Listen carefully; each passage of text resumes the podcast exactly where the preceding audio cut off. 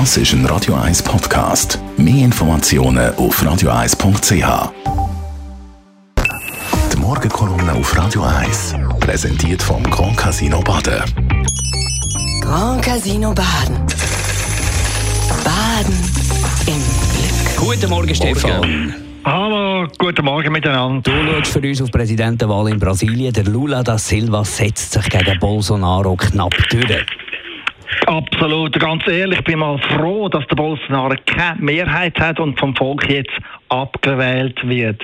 Der unverbesserliche Militärkopf hat nicht viel Stand gebracht. In der Corona-Krise hat er komplett versagt. Es sind in diesem Land gegen eine Million Menschen gestorben, weil er den Virus komplett verharmlost und lächerlich gemacht hat. Und die Reputation von Brasilien, einem großartigen Land, die hat der Bolsonaro mit all seinen saloppen bis rassistischen Sprüchen untergraben und hat da damit auch den Graben im grössten Land von Lateinamerika noch grösser gemacht, als sie sonst schon sind.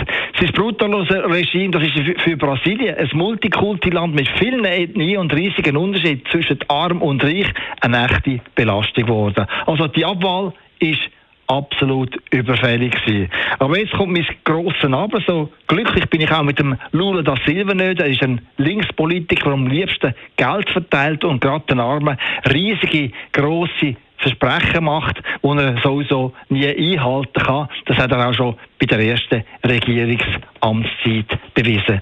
Und das Regieren, das wird für den Lula ohnehin ganz schwierig, weil der Senat und das Repräsentantenhaus in Brasilien fest in den Händen von Bolsonaro, Bolsonaro-Anhängern sind. Das heißt, der Lula, der neue Präsident, der muss auf, eine, äh, auf sich auf eine enorm harte Zeit einstellen im Präsidentenpalast und er kann dort nicht, wie er sich gewöhnt ist, einfach durchregieren, sondern muss Kompromiss eingehen. Und das ist ja vielleicht gerade ein Segen fürs Land, nämlich dass der Lula nicht einfach durchregieren kann, jetzt wieder auf sein alte Muster zurückfällt, nämlich eben das Geld verteilen und die Wirtschaft ruinieren. Vielleicht also tritt der Lula nach seiner zweiten Wahl im Präsidentenpalast ja als geläuterter, als vernünftiger Präsident jetzt an, der das Land versöhnen will und das vielleicht sogar auch mit den USA, mit dem Land, wo der Lula in der Vergangenheit ständig verteufelt hat. Ja, und vielleicht wird der Lula, wenn er sich tatsächlich mäßigt, eine neue Welle in Lateinamerika auslösen können, nämlich eine von der Vernunft und vom Augenmaß,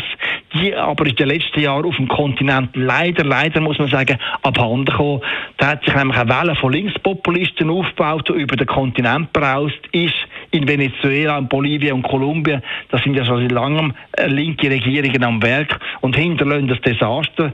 Da hat es aber auch noch Linksrutsch gegeben in Kolumbien und in Peru und in ein paar anderen Ländern, wo nicht viel Gutes versprechen. Aber eben, wenn der Lula jetzt eine vernünftige und breit abgestützte Politik in Brasilien einleitet, dann könnte er tatsächlich noch zum Trendsetter für ganz Lateinamerika werden. Und das wäre doch doch eine tolle Aussicht für das ganz tolle, tolle Land Brasilien.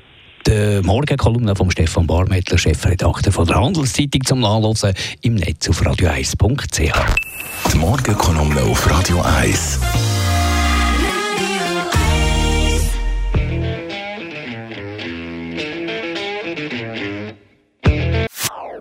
Das ist ein Radio 1 Podcast. Mehr Informationen auf radio1.ch.